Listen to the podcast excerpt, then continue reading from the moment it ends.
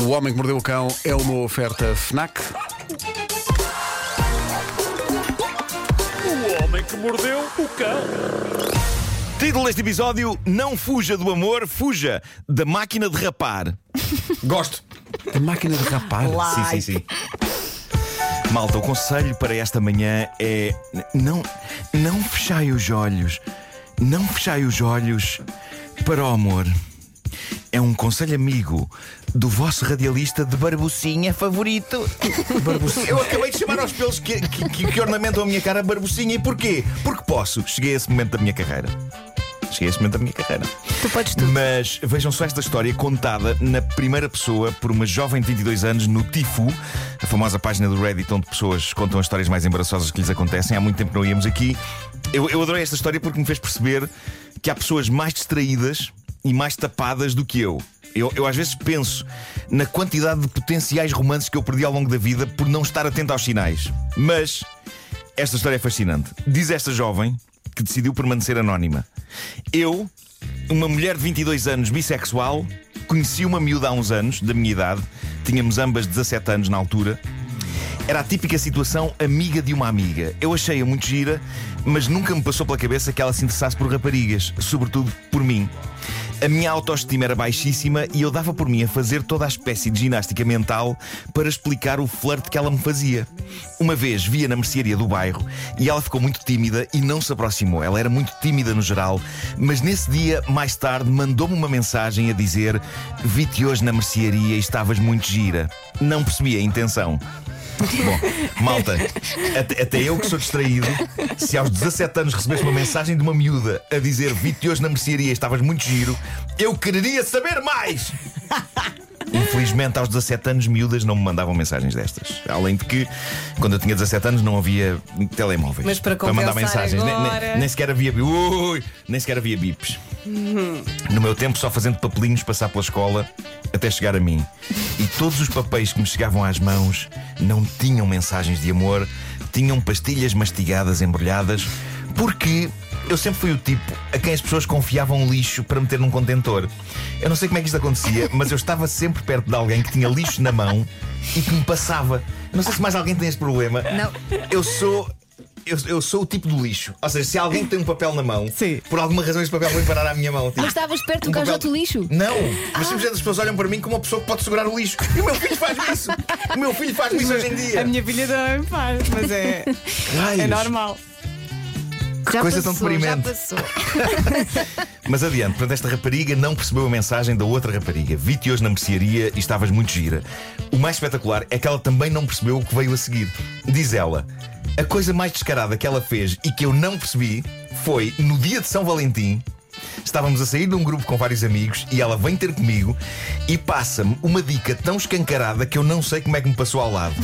Ela tinha-me feito bombons caseiros em forma de corações, tinha-os metido num saquinho de presente todo bonito e dentro desse saquinho só havia mais uma coisa para além dos chocolates em forma de coração: um cartão com palavras muito queridas e do outro lado uma ilustração com duas miúdas de mão dada. E ela achou que era o E quê? diz, "É- é- esta parte é a minha favorita. Ela diz: Eu vejo tudo aquilo e o meu único pensamento é: Olha que miúda tão simpática. Tenho que ter cuidado para não me apaixonar por ela, já que é impossível ela gostar de mim. Deve ter tido pena de mim por ser dia de São Valentim e eu ter um ar tão solteiro e infeliz. Estas miúdas hetero sabem mesmo entusiasmar uma rapariga sem terem essa intenção, hein? E agora vem a trágica conclusão desta história. Diz ela: Hoje olhei para esta situação com horror e arrependimento, já que o Facebook acaba de me, de me comunicar que ela casou recentemente com uma mulher. Pá, isto doeu muito. E é por isso que eu digo: quando se abre uma porta, tentai não fugir, mas sim espreitar para o seu interior, pois lá dentro pode estar o amor e o próprio destino. Olha que bonito. Tu costumas usar uma voz mais doutor Paixão quando dás esses É conselhos. verdade, não saiu bem esta voz, não, Não. saiu bem romântica, não é? Preciso um, um padre. Vou tentar dizer outra vez. Tentai não fugir, mas sim espreitar para o interior dessa porta entreaberta, pois lá dentro pode estar o amor e o destino. Posso só dizer uma Agora coisa, pareceu senão um padre, rebento. mas sinistro. Ouviste, gritar, Mariana? foi.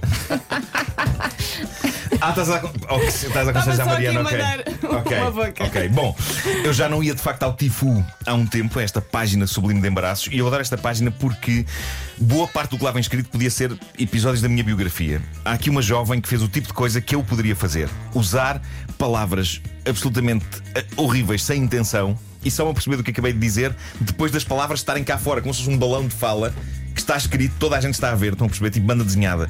E já é tarde demais. Isto passou-se num veterinário e diz a jovem: O meu cão tinha uma zona magoada no interior da coxa. Nada sério, mas uma zona que ele estava sempre a trincar e a lamber, e por isso levámo-lo ao veterinário para tratar. Ele é um cão grande, arraçado de Akita e pastor alemão, e por isso decidi ir com o meu pai, caso tivéssemos que o segurar os dois. Chegamos ao veterinário e a médica de serviço decide ver o meu cão na sala de espera por razões de distanciamento social. Há uma senhora com um coelhinho numa caixa, num canto, mas de resto estamos só nós dois. E, aliás, nós dois, mais o cão, mais a veterinária. E a veterinária, a veterinária diz ela, basicamente diz-nos que vai ter de rapar a área para ver melhor. Ela liga a máquina e avança para nós. Nós seguramos o cão enquanto ele se apercebe que, contra vontade, está a ser rapado que nem um monstro tibetano.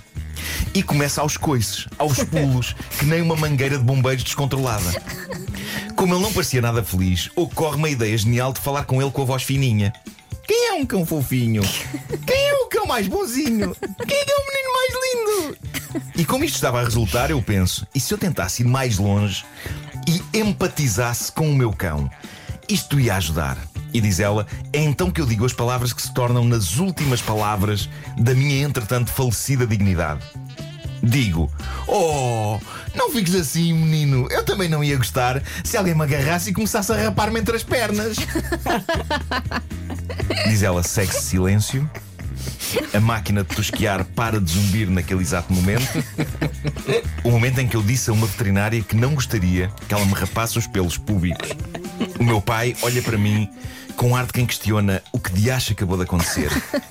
A recepcionista olha para mim como se eu fosse uma ordinária. Quanto à senhora do coelhinho, eu tento não olhar sequer para ela. A minha vida acabou, o meu reino tombou.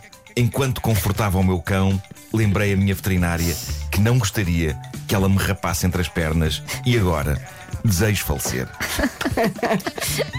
Magnífico, magnífico.